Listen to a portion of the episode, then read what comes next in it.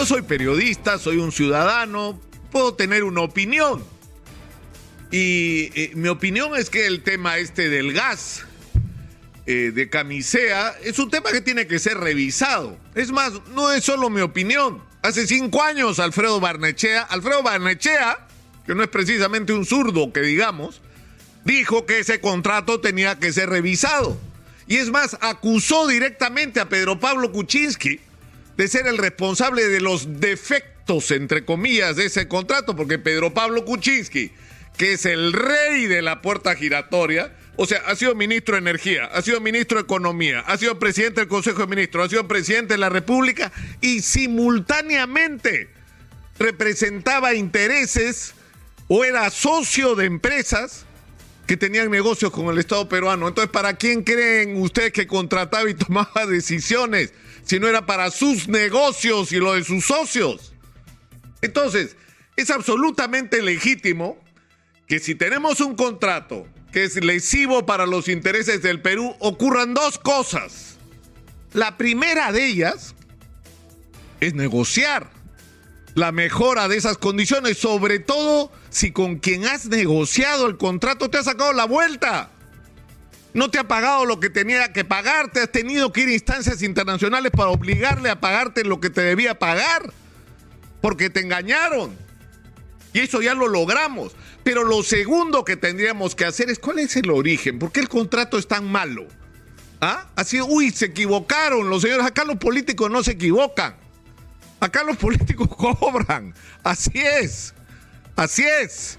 Entonces tenemos derecho no solamente a renegociar las condiciones del contrato, sino hace rato que debió hacerse una investigación sobre cuáles son los orígenes, de estos defectos y si no habrá pues tal vez por casualidad ahí también un caso de corrupción. Entonces todo eso nos legitima en el caso de que no lleguemos a un entendimiento de ir a instancias internacionales y decir, oigan señores, no violan el contrato.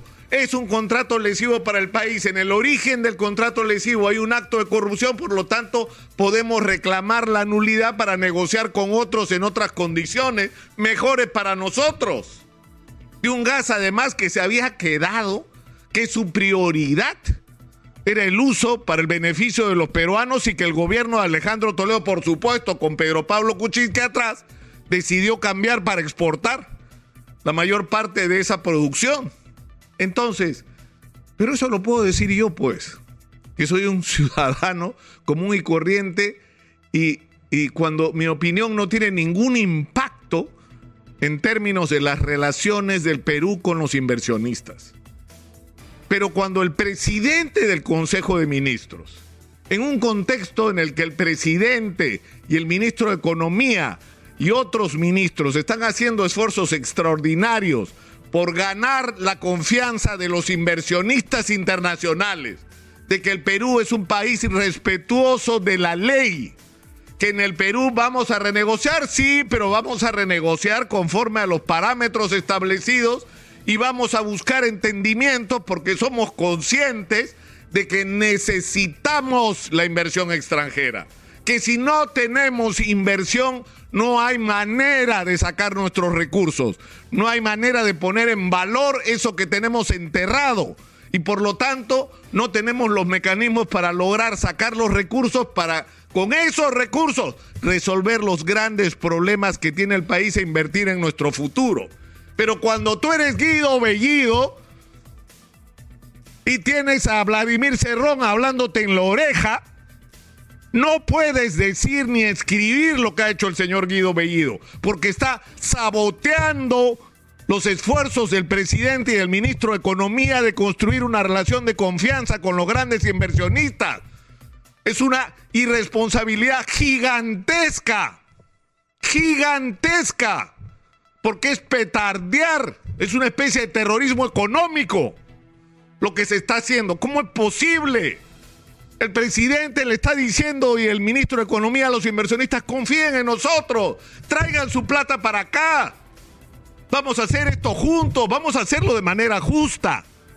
Vamos a hacerlo de manera que sea conveniente para ambas partes y vamos a resolver nosotros nuestro problema de cómo gastar eso que tenemos de manera más eficiente, pues eso no es un problema con ustedes los inversionistas, no, esto es un problema del gobierno con los peruanos.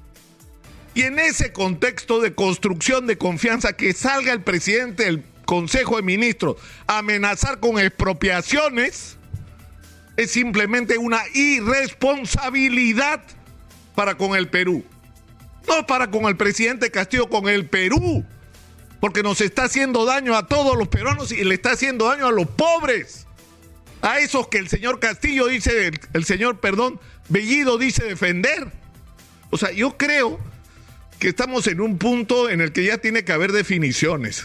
Porque acá estamos claros. El profesor Pedro Castillo quiere una cosa y Vladimir Cerrón quiere otra. Y obviamente el señor Guido Bellido actúa en función de lo que le dicta en la oreja el señor Vladimir Cerrón. Y esto se tiene que terminar, porque no podemos seguir en esta incertidumbre. El país no da más en esta incertidumbre.